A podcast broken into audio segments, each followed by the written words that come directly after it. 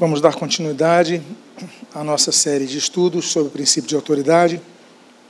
Lembrando que o livro está disponível na livraria da igreja ou no site martinholutero.org barra livraria, tanto no formato impresso como no formato digital. Nós falamos até então sobre os três primeiros níveis de autoridade, autoridade soberana, autoridade verais, autoridade da consciência. E no quarto nível de autoridade, nós falamos sobre autoridade familiar, autoridade acadêmica, autoridade profissional, autoridade governamental. E agora então vamos dar prosseguimento com o quinto tipo de autoridade delegada, ou também chamada de autoridade representativa, que é a autoridade eclesiástica. É uma instituição divina nós já temos falado a respeito disso, que a hierarquia ela faz parte da composição organizacional no céu e em todas as estruturas sociais da Terra, independentemente do contexto ser, como nós já dissemos, familiar, ah, social, governamental, enfim. E na igreja não seria diferente. A igreja, como uma instituição criada por Deus, ela não seria diferente das outras estruturas. A Bíblia diz de maneira clara, no texto de, e eu cito aqui, texto de 1 Coríntios 12, 28, e daí prossigo para o de Efésios 4, 11 e 12. Diz assim: A uns estabeleceu Deus na igreja, primeiramente apóstolos, em segundo lugar profetas, em terceiro lugar mestres, depois operadores de milagres, depois dons de curar, socorros, governos, depois vamos falar sobre isso, variedade de línguas. Em Efésios capítulo 4, 11 e 12, nós temos uma frase muito semelhante a essa que Paulo escreve aos Coríntios, no seu início. Ali, ele fala: A uns estabeleceu Deus na igreja. E aqui ele fala: E ele mesmo concedeu uns.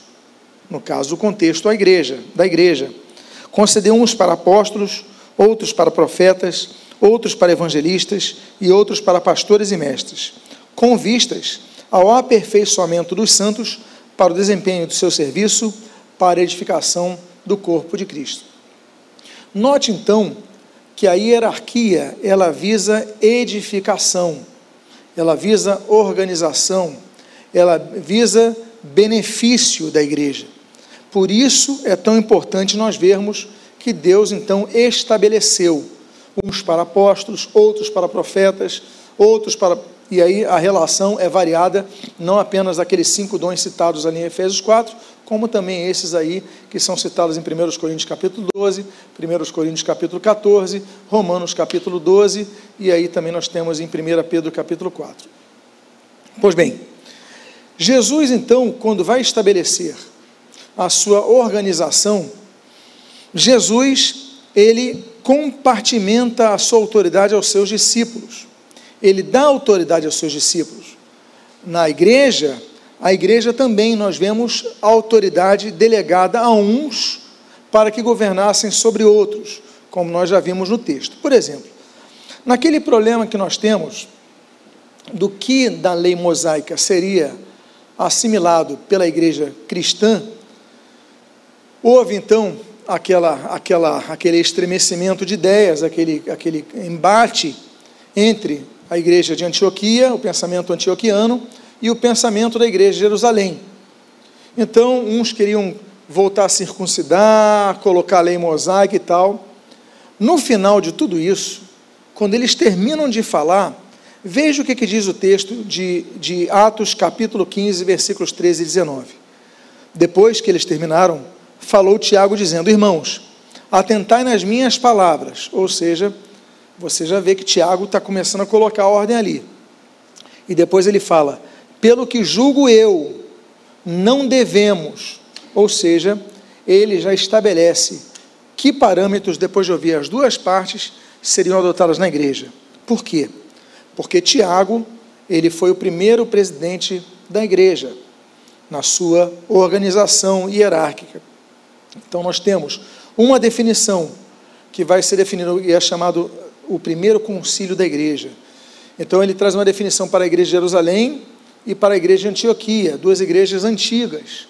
E a definição é pelo que julgo eu, ou seja, quem julga? Não foi ali a maioria, não foi Paulo, não foram os judaizantes. Quem julgou foi o presidente. Então nós já vemos no início da igreja, a igreja nascente, a autoridade do líder. Agora, apesar disso, o líder tem que se lembrar que ele tem limites. Não é porque ele tem alçada para tomar decisões que ele vai ter uma, uma digamos assim, uma palavra final e absolutamente obedeci, é, é, obedecível, se me permitem esse termo, não sei se é neológico, mas a todos. Ou seja, o líder na igreja, a liderança de uma igreja não é absoluta, porque a autoridade é delegada.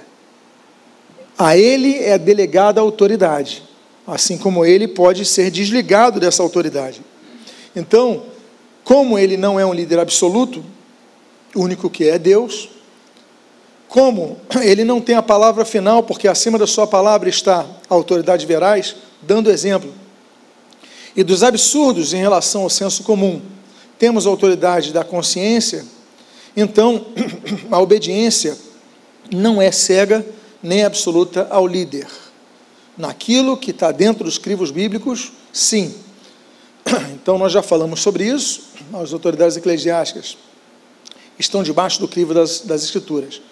Aquele belíssimo texto de Atos capítulo 17, versículo 11, que fala dos crentes bereanos, nós lemos o seguinte: Ora, estes de Bereia eram mais nobres que os de Tessalônica pois receberam a palavra com toda a avidez, examinando as Escrituras todos os dias, para ver se as coisas eram de fato assim. Qual era a diferença dos bereanos para os tessalonicenses? Os tessalonicenses aceitaram tudo. Os bereanos, eles aceitaram, aí eles falaram: vou pesquisar na Bíblia para ver se o que Paulo está falando contradiz a palavra. E aí então o Espírito Santo chama de eram mais nobres, atribui a nobreza aos cristãos de Bereia. Então nós devemos lembrar que a autoridade do pregador não está em sua pessoa, não está na sua beleza, não está na sua, no seu poder, no seu dinheiro, é, na sua influência na sociedade. A autoridade dele não está no pregador mas na função que exerce, pautado nos parâmetros da palavra de Deus. Se ele pregar, independentemente de quem seja e do cargo que ocupe, algo que vá contra a autoridade verais, por exemplo, a autoridade escriturística, a autoridade constitucional, a autoridade da Bíblia, então você não deve segui-lo.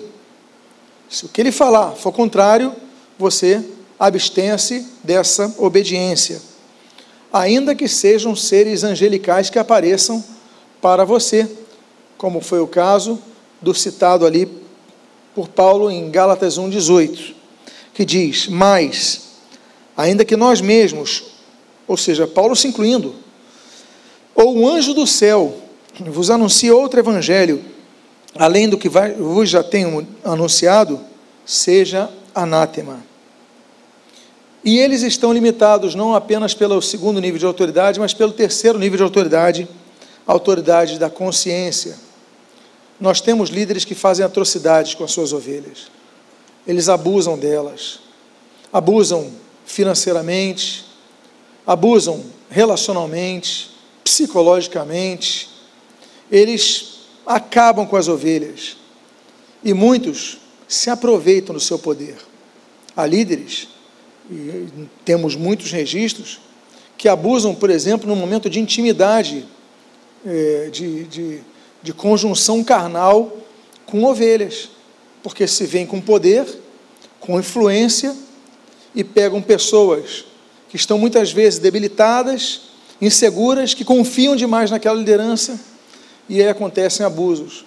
Então, consciência, tem que haver consciência. Olha, está se ultrapassando o limite. O Senhor está ultrapassando um limite, não pode ultrapassar, porque isso é uma questão de senso comum, não pode.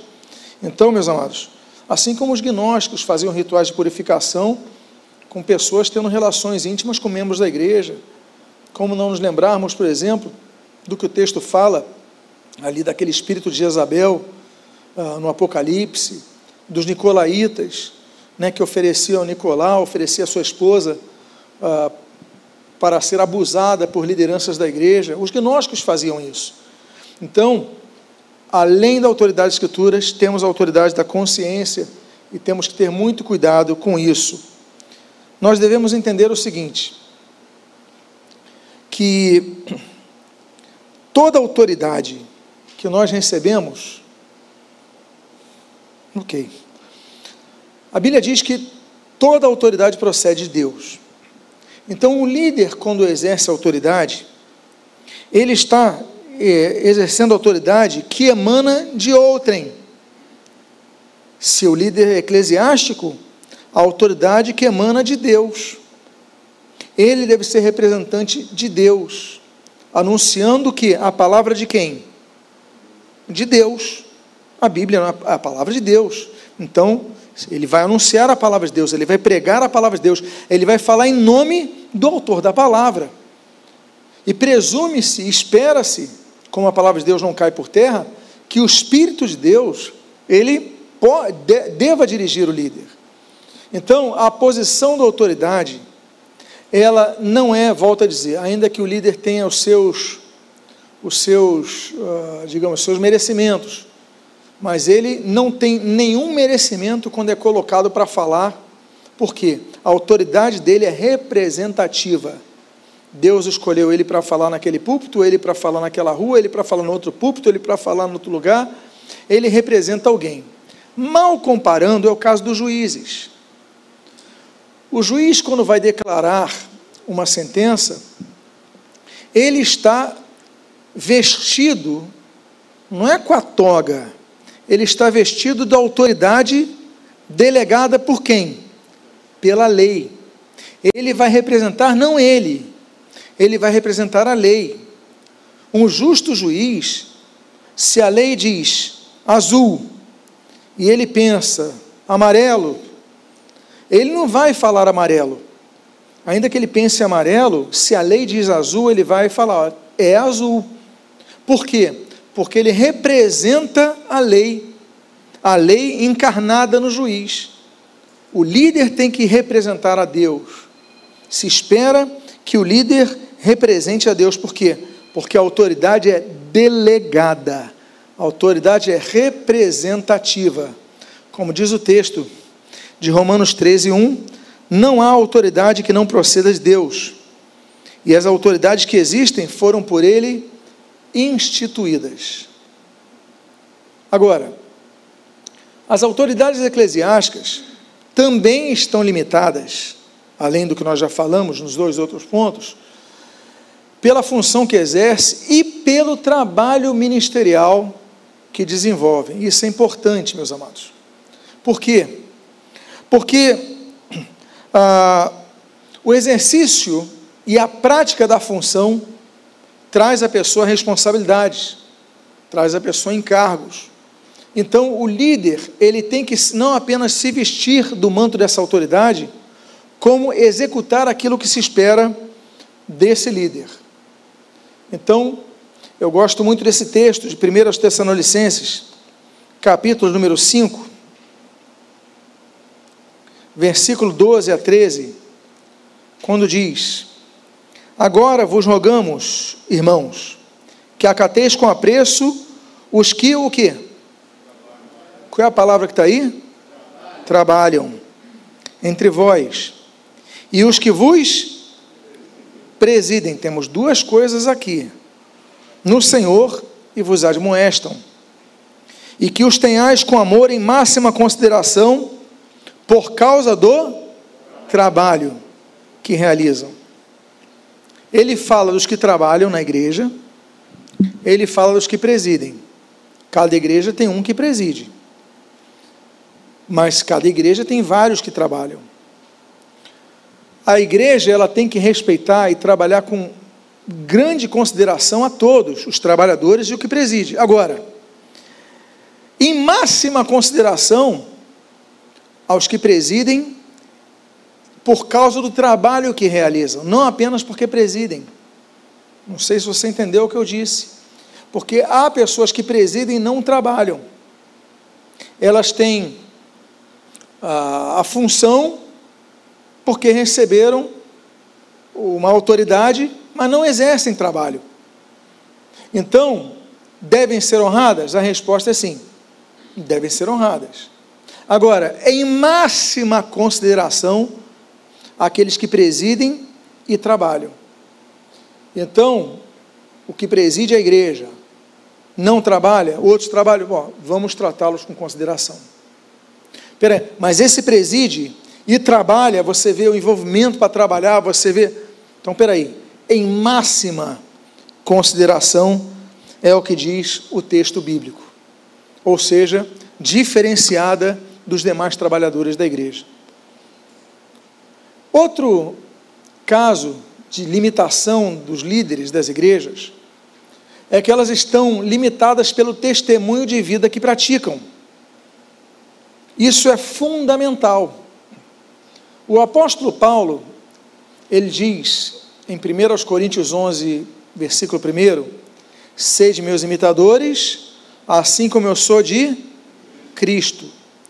O referencial final não era Paulo, era Cristo.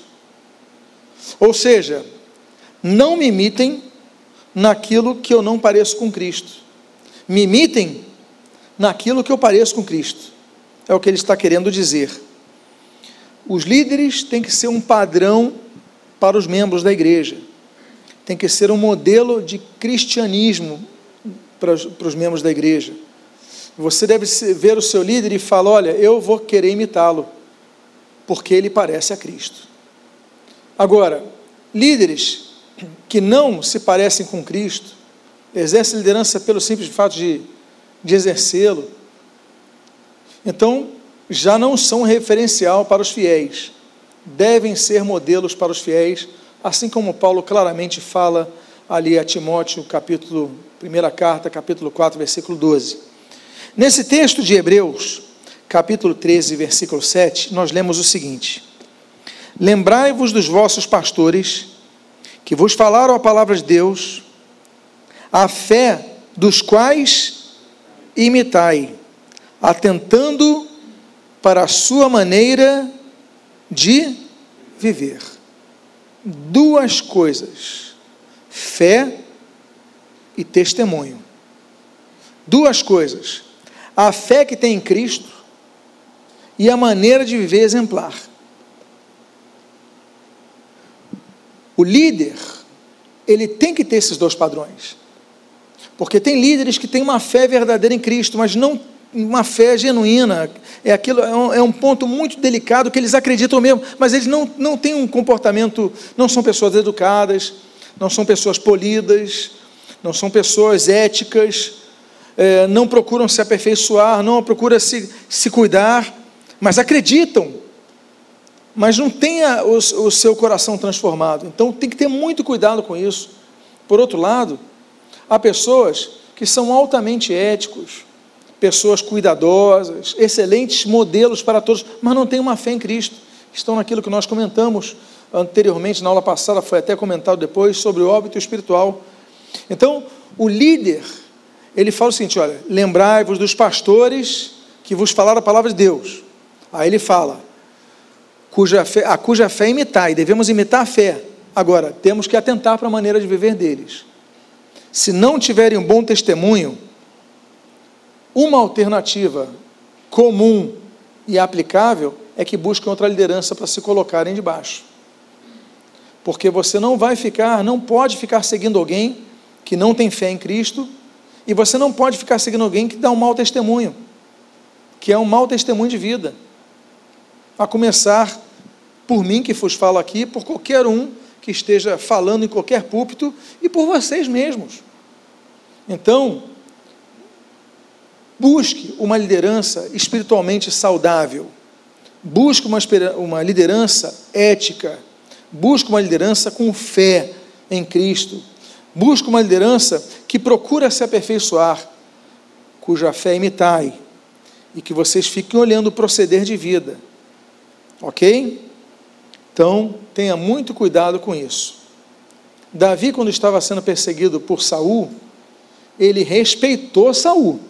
Ele respeitou. Mas ele não obedeceu, fugiu e ele nem submeteu às questões que colocava ali para serem feitas.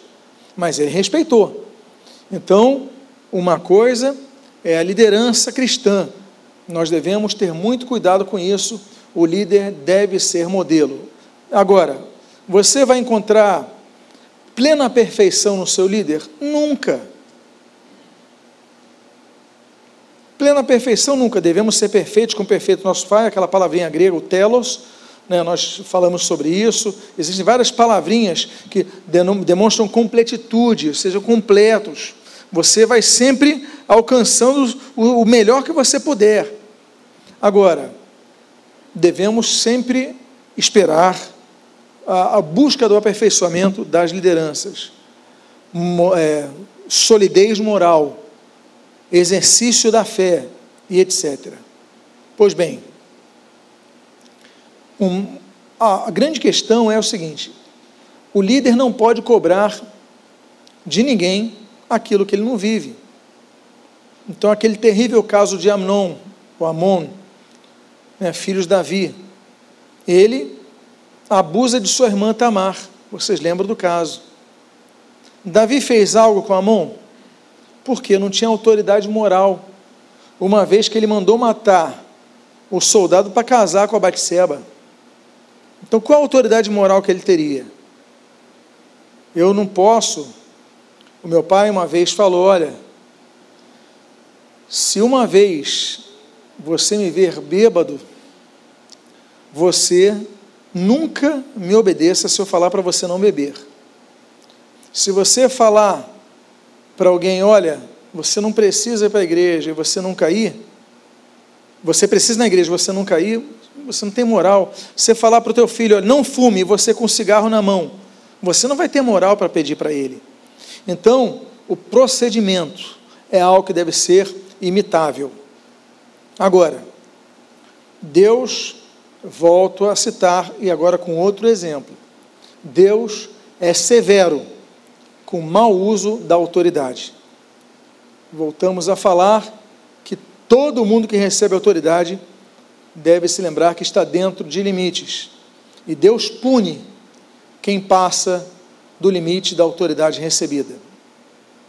Um exemplo, um texto que nós devemos ah, lembrar, por exemplo, é o caso ah, de Moisés. É um caso triste. O texto diz, em Números capítulo 20, versículos de 1 a 3. Chegando os filhos de Israel, toda a congregação ao deserto de Zim, no primeiro mês, o povo ficou em Cádiz. Ali morreu Miriam e ali foi sepultada.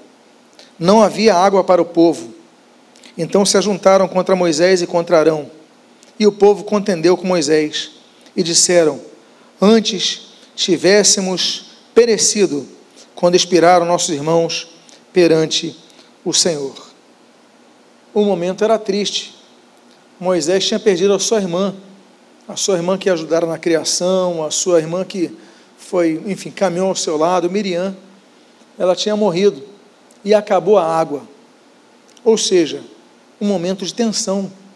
Estavam todos tensos, tristes, enlutados, tensos. E aí então a carnalidade começa a subir, e aí então começam a murmurar. Ora, Moisés era o homem mais manso da terra, como a Bíblia diz em Números 12. Mas, o que acontece é que no versículo de número 6, de Números 20, a Bíblia diz o seguinte: Então Moisés e Arão foram-se, se foram, perdão, de diante do povo para a porta da tenda da congregação e lançaram o seu rosto e a glória de Deus lhes apareceu. Até esse momento, está tudo certo com Moisés e Arão. Estão fazendo tudo certo. O povo murmurou, eles então buscam a presença de Deus e Deus ali se manifesta. E no versículo 7 ao versículo 9, Deus traz uma instrução clara. Disse o Senhor a Moisés: Toma o bordão, ajunta o povo, tu e Arão, teu irmão, e diante dele falai a rocha, e dará a sua água. Assim lhe tirareis água da rocha, e dareis a beber à congregação e aos seus animais. Então Moisés tomou o bordão de diante do Senhor, como lhe havia ordenado. Qual era a questão? Deus deu uma ordem clara e precisa: fala para a rocha. Ele pega o bordão, quieto, provavelmente tenso, provavelmente discordante, provavelmente re revoltado. Ele era um homem manso, mas ele tinha limites. E a Bíblia diz então que ao invés de ele obedecer à vontade de Deus, ele impõe a sua vontade. E aí no versículo 10, no versículo 11, os seus sentimentos ultrapassam os limites que ele tinha. E diz a Bíblia: Moisés e Arão reuniram o povo diante da rocha. E Moisés lhes disse: Ouvi agora, o que, que diz o texto bíblico? Ouvi agora, rebeldes. Porventura faremos sair água desta rocha para vós outros? Moisés levantou a mão e feriu a rocha duas vezes com seu bordão, e saíram muitas águas, e bebeu a congregação. Essa é uma das situações que eu acredito pessoalmente que Moisés não acreditava que acontecesse um milagre ali, porque ele está revoltado com o povo. Ele fala: atendei agora, ouvi agora rebeldes. Deus em nenhum momento chamou o povo de rebelde, nessa hora não chamou. Ele falou: olha, fala para a rocha, a água vai sair. Ele pega, vocês acham que vai ser água da rocha? Ele pega o bordão e bate duas vezes, e a água sai. Ele não fala a rocha querendo que o milagre acontecesse. Ele bate na rocha. Deus faz o milagre acontecer para que houvesse água para o povo, para que o povo não morresse. Mas nesse momento, Moisés ultrapassa a autoridade delegada que Deus lhe confiou. Ele não falou a rocha, ele bateu como se não saíssem águas. Deus, me permita uma expressão popular? É, enfim, abre aspas. É, Moisés quebrou a cara, fecha aspas. Caiu muita água, o povo bebeu, o povo se supriu daquela sede. Mas ele viu a bobagem que fez. Deus não mandou chamá-los de rebelde, rebeldes, e Deus queria dar água para eles. Deus cumpriu a sua vontade. Eu vou dar água e ponto final, deu água. Agora Moisés, Moisés deu extravasão aos seus sentimentos. E é por isso que nós lemos a repreensão de Deus no versículo 12 e no 13. Mas o Senhor disse a Moisés e a Arão: Visto que não crestes em mim, para me santificares, perdão, santificardes diante dos filhos de Israel, por isso não fareis, não fareis entrar este povo na terra que, de, que lhe dei. São estas as águas de Meribá, porque os filhos de Israel contenderam com o Senhor e o Senhor se santificou nele. O que, por que, que tem a ver com santidade nisso? O Senhor santificou nele. Porque Deus não reprovou o povo naquela hora, reprovou depois. Mas não era para Moisés reprovar. Moisés foi além. Moisés que colocar a sua vontade. Moisés não obedeceu. Ou seja, Moisés, me permitam outra expressão popular, abre aspas, se achou, fecho, as aspas, ou seja, ele se achou, não, então olha, vocês acham que você bate na pedra, sai a água, eu fico, meu Deus, acabou saindo água mesmo. E Deus fala: Olha, eu me santifiquei nisso. A minha palavra não foi alterada por sua vontade que o povo secasse ali. Então, você não vai entrar mais na terra prometida. E ali então, Moisés entendeu que não apenas desobedeceu, como foi insubmisso a Deus. E mais uma vez, por causa da insubmissão, muito alguém que tinha muito de Deus perdeu. Adão perdeu o governo do mundo pela insubmissão, Satanás perdeu a sua função celestial por causa de sua insubmissão. Moisés perdeu a entrada na terra prometida por causa de sua insubmissão. Então, meus amados irmãos, Deus é rigoroso com aqueles que não usam bem as suas autoridades, as autoridades recebidas. Pelo contrário, eles abusam da autoridade. Eles fazem o que Deus não mandou fazerem. E aí então Deus age com maneira severa, como o Senhor Jesus disse de maneira tão clara em Lucas 12, 48. Mas aquele a quem muito foi dado, muito lhe será exigido, e a aquele a quem muito se confia, muito mais lhe pedirão. E a punição de Arão? A punição de Arão foi muito sintomática. O texto diz, eu vou ler aqui números 20, de 23 a 28, o seguinte: Disse o Senhor a Moisés e a Arão no Monte Or, nos confins da terra de Edom: Arão será recolhido a seu povo, porque não entrará na terra que dei aos filhos de Israel, pois fostes rebeldes à minha palavra nas águas de Meribá. Toma Arão e Eleazar, seu filho, e faz-o subir ao monte Or. Depois, despe Arão das suas vestes, e veste com elas a Eleazar, seu filho, porque Arão será recolhido a seu povo, e aí morrerá. Fez Moisés como o Senhor lhe ordenara subiram ao Monte Or perante os olhos de toda a congregação. Moisés, pois, despiu Arão de suas vestes e vestiu com elas Eleazar, seu filho. Morreu Arão ali, sobre o cimo do monte, e dali desceram Moisés e Eleazar. Por que, que é muito simbólico, muito sintomático? Porque Arão era o sumo sacerdote. E ele tinha uma roupa especial o sumo sacerdote tinha uma veste que ninguém tinha. Deus fala: Você foi rebelde. A autoridade que eu te dei, a ninguém mais tinha. O sumo sacerdote, função especial, santidade máxima necessária, roupa diferente, tudo diferente.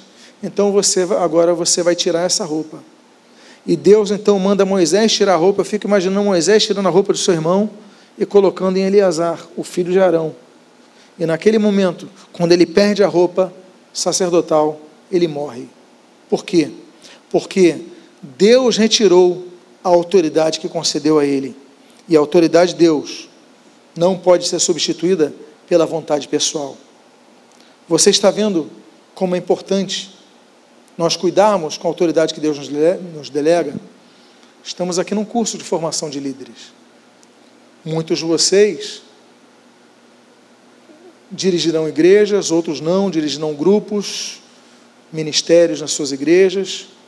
Creio que todos que vocês estão aqui estão dispostos a trabalharem para o Senhor e estão aqui em obediência a uma determinativa que o Espírito Santo colocou em vossos corações. Mas uma coisa é certa: Todos nós, independentemente da função que recebamos, devemos entender e nos lembrar dos limites que todos nós temos, porque a autoridade é representativa, é delegada, não é nossa, está em nós. O líder, e aí nós devemos então, entendendo essas exceções, o líder, ele deve então, nós devemos ter posturas com os nossos líderes. Então, nós vimos os aspectos negativos. Agora vamos ver os positivos. Qual é a postura? Primeiro, os líderes devem ser compreendidos como uma espécie de pais. Existem vários tipos de pais. Existe, por exemplo, o pai biológico, que todos nós temos.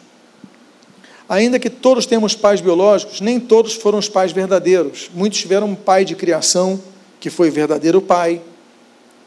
Nós temos o pai na fé, que é aquele que nos leva ao Evangelho. Nós temos, por exemplo, os pais ministeriais, porque às vezes o nosso pai na fé, ele pregou para a gente e você não teve contato com ele, você se converteu numa pregação, você nunca conversou com um pregador que levou a Cristo, Ele é teu pai na fé. Mas ele não é teu pai ministerial.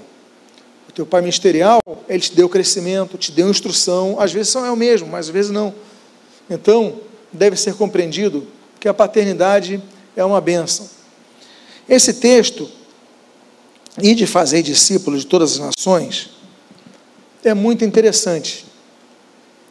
Porque discípulo no grego, eu nem devia ter colocado aí, porque aí é o termo grego, que é o matetes, que é aluno, aprendiz. Mas no hebraico é diferente. No hebraico, a palavra discípulo é ben.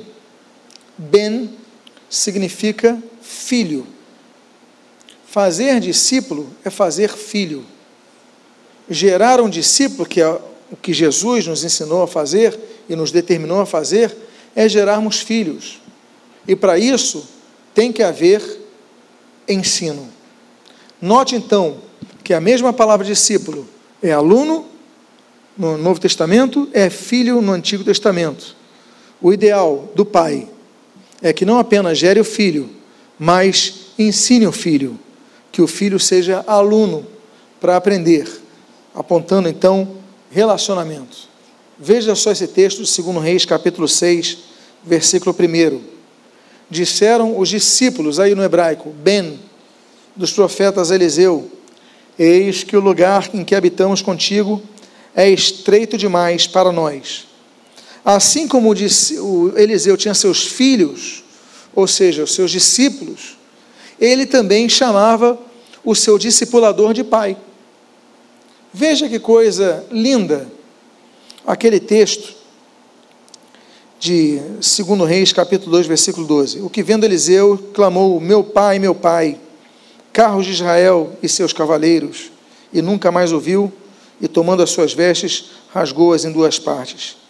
Então nós temos vários tipos de pais, mas no geral, mais ou menos em termos de fé, dois tipos: os que nos geram para Cristo, ou seja, que pregaram para nós. Então, no evangelismo de rua, você nunca mais vê aquela pessoa. Uma pregação de púlpito, você não tem relacionamento com aquele pastor, aquele pregador.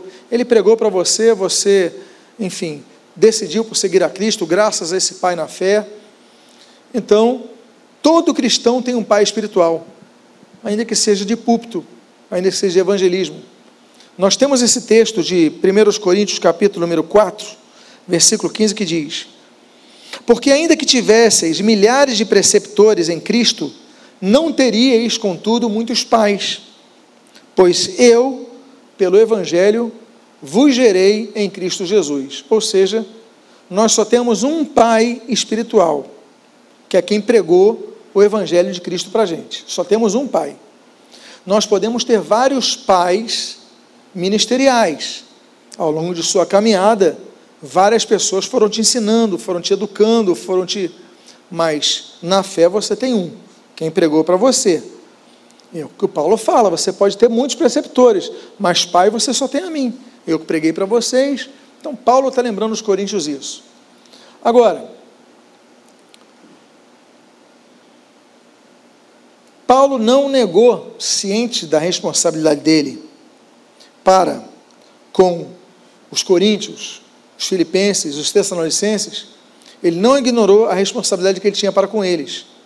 E o que nós lemos ali em Filipenses capítulo 3, por exemplo, versículo 17: Irmãos, sede imitadores meus e observai os que andam segundo o modelo que tendes em nós capítulo 4, versículo 9, que temem aprendestes e recebestes e ouvistes e vistes em mim, isto, isso praticai, e o Deus da paz será convosco.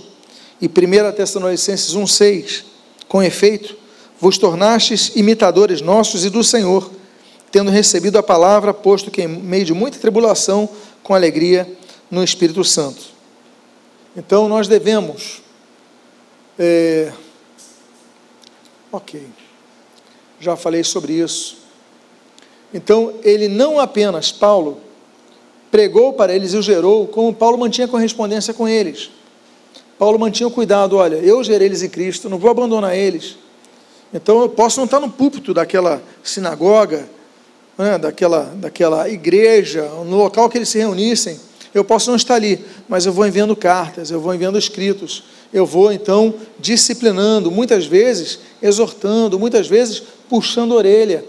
Não é isso que um pai faz? Agora, os filhos na fé não devem apenas obediência, volta a dizer, nunca é absoluta, mas também devem submissão. Então nós devemos ter muito cuidado e sermos submissos aos nossos líderes.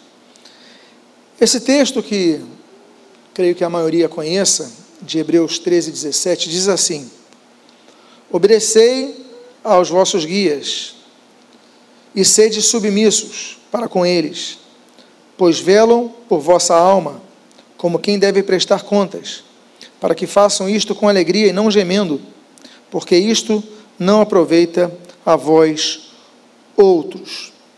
Eu coloquei as duas palavrinhas gregas ali, egumenos, egumenos e ripeike.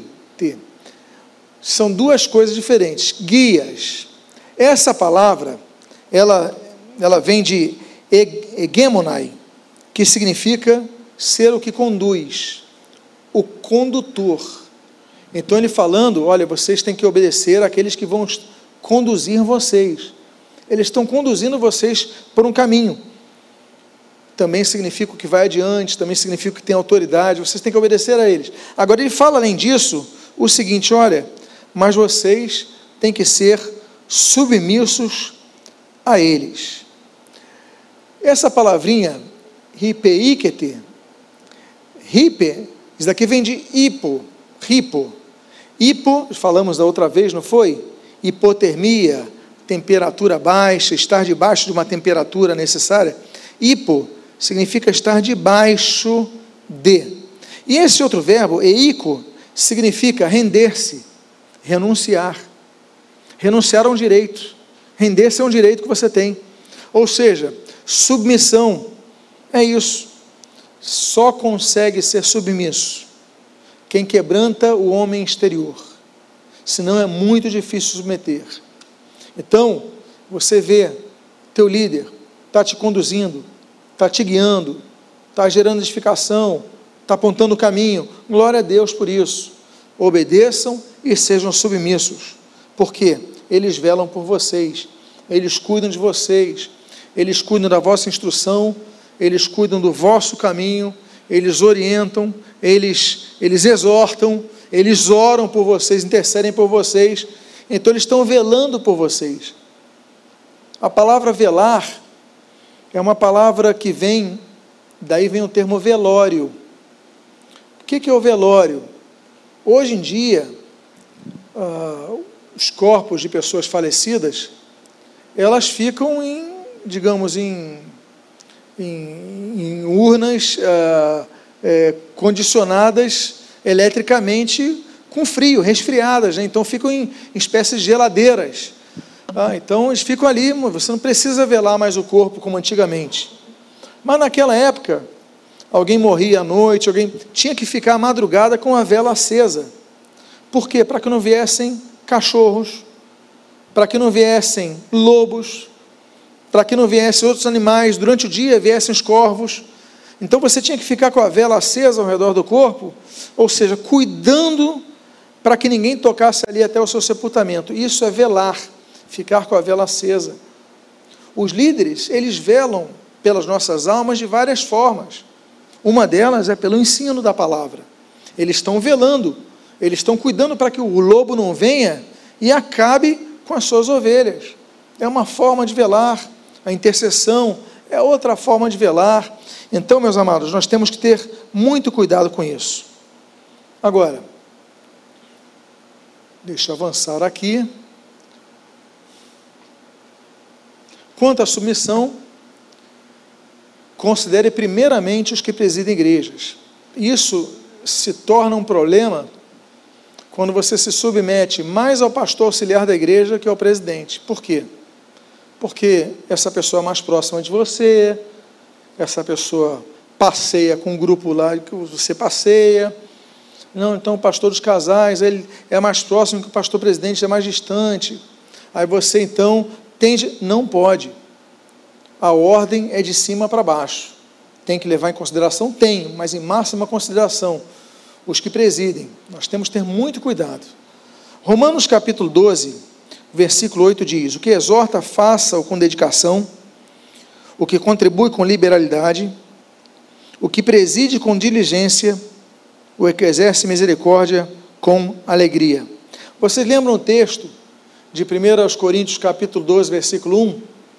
Que Deus estabeleceu na igreja aquele, aqueles que governam. Governo é uma palavrinha grega, palavrinha grega que está ali, kiberneses, que a tradução é condutor, os que pilotam. Então você pode ter vários copilotos, mas um só está pilotando, um só está dando direção para a igreja. Então tenha muito cuidado, ainda que a afeição auxiliares, ah, o líder de louvor é mais próximo, o líder de jovens é mais próximo, o líder de casais é mais próximo, o pastor auxiliar é mais próximo. Um só pilota a igreja, os outros auxiliam no pilotar a igreja. Então Deus estabeleceu assim. Então tenha muito cuidado nesse sentido. O texto que nós lemos ali, outra palavrinha, prostamenos. Né? Então está falando exatamente do que governa, do que rege, do que estabelece. Do que estabelece. É, então é, é pró, é, é, é uma atividade, ele dá a direção. Então todos auxiliam. Então não confunda por causa de um título inicial que leve um pastor na frente e você trate o pastor presidente da sua igreja com menos, com menos submissão e, e obediência. Não, não pode ser assim. Ok, vamos avante. Até colocamos aquilo do diácono né, do bispo, que governe bem a própria casa, prostamenoi. Ele coloca a mesma palavra, é governo, que exerce o governo. Pois bem, vamos avançar. Podemos avançar. Devendo então ser considerados com máximo respeito. E aí voltamos àquele texto que nós tínhamos mencionado anteriormente. O texto diz assim: Agora vos rogamos, irmãos, que acateis com apreço. É, Eidenai, os que trabalham entre vós, os que vos presidem o Senhor, prestame-nos e vos admoestam que tenhais em grande estima. E aí você tem Egeistai, Altus, ripecrescissos e amor agape por causa de sua obra, tendivais em vós. Analisando esse texto, a gente faz uma análise do seguinte: apreço, a palavra é oída, que significa ver com os olhos naturais, assim como saber. Jesus ele falou aqui, ó, o que oída rimas, não vos conheço, não conheço vocês. Então, você tem que tratar com apreço os que presidem, você tem que ver o que preside. Porque tem pessoas assim, não, eu não vou no culto do presidente, porque o meu culto é o de é do pastor auxiliar dia de semana. Você só ouve o pastor auxiliar. É bênção, é bênção, claro que é bênção. Agora, você não pode deixar de ver, de ouvir o que preside a igreja. Porque essa é uma confusão que depois gera muito problema nas igrejas, e eu vou dizer, Satanás se aproveita e muito racha nas igrejas, muita divisão começa desta forma. Então você tem que perceber, estar atento, né? assim como você tem que considerar é, um termo de grande estima, e aí o termo é, é egeistai, é, vai além, acima de. A estima para o pastor da igreja tem que ser elevada acima das outras das outras lideranças da igreja. Então tome sempre muito cuidado com isso. E aí você deve amar, como o texto diz ali, com agape, né? que é o amor maior, que é o amor de tolerância, amor de caridade, o amor de preferência, o amor de benevolência. Todas essas palavras também são aplicadas à tradução do termo agape. E os que presidem devem ser cercados de pessoas próximas, que o ajudem. Há um texto muito bonito que nós vemos ali em Moisés, quando Moisés, ele, naquela batalha de Refidim, ele precisa de ajuda para ter seus braços levantados. Então, quem está do lado dele? O texto é longo, mas a Bíblia diz que Arão e Ur subiram ao cimo e levantavam as mãos do outeiro e levantaram os braços de Moisés, e quando os braços estavam de pé, então Israel prevalecia. Quando os braços desciam, Israel então não prevalecia. Então, nós devemos lembrar que todo líder precisa de auxiliares. Se você notar que o líder na sua igreja não tem um auxiliar ou auxiliares que o ajudem, que estejam do lado deles, se propõe a estar junto. Ajude a sua igreja, ajudando o seu líder. A Bíblia chama Josué, que vai ser o sucessor de, de Moisés, como servidor. Olha que título bonito. Êxodo capítulo 24, versículos 13 e 14. Diz assim: ah, Levantou-se Moisés com Josué, seu servidor. Olha que coisa bonita. E subindo Moisés ao monte de Deus, disse aos anciãos: Esperai-nos aqui até que voltemos a vós outros. Eis que Arão e Ur ficam convosco. Quem tiver alguma questão se chegará a eles. Ou seja, eles vão estar ajudando vocês, eles vão estar tirando suas dúvidas, Arão e Ur, mas ele vai subir, não vai subir sozinho, ele vai subir com Josué, ele já está preparando a sua liderança. Então se coloque sempre ao lado das suas lideranças. Uh, vamos adiante. Como é que você recebe a autoridade? Em primeiro lugar, por uma pessoa que detém autoridade. Então, nós temos ali Jesus, Mateus capítulo 10, versículo 1.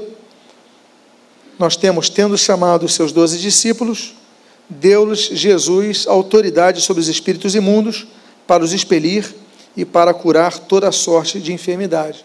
Jesus deu autoridade aos seus discípulos, nova aliança. Antiga aliança, você tem o caso aí de Samuel, que dá autoridade a Saul para governar. Depois Samuel dá autoridade a Davi para governar. Então, sempre alguém recebe a autoridade de quem está acima dele. Segundo, segunda forma, é por um grupo de pessoas que detêm autoridade, não apenas por uma pessoa. Então, esse texto de Atos, capítulo 6, versículo 4, ele diz assim: Então, os doze convocaram a comunidade dos discípulos e disseram: Não é razoável que nós abandonemos a palavra para servir as mesas. Mas, irmãos, escolhei dentre vós sete homens de boa reputação cheios do espírito de sabedoria, os quais encarregaremos deste serviço.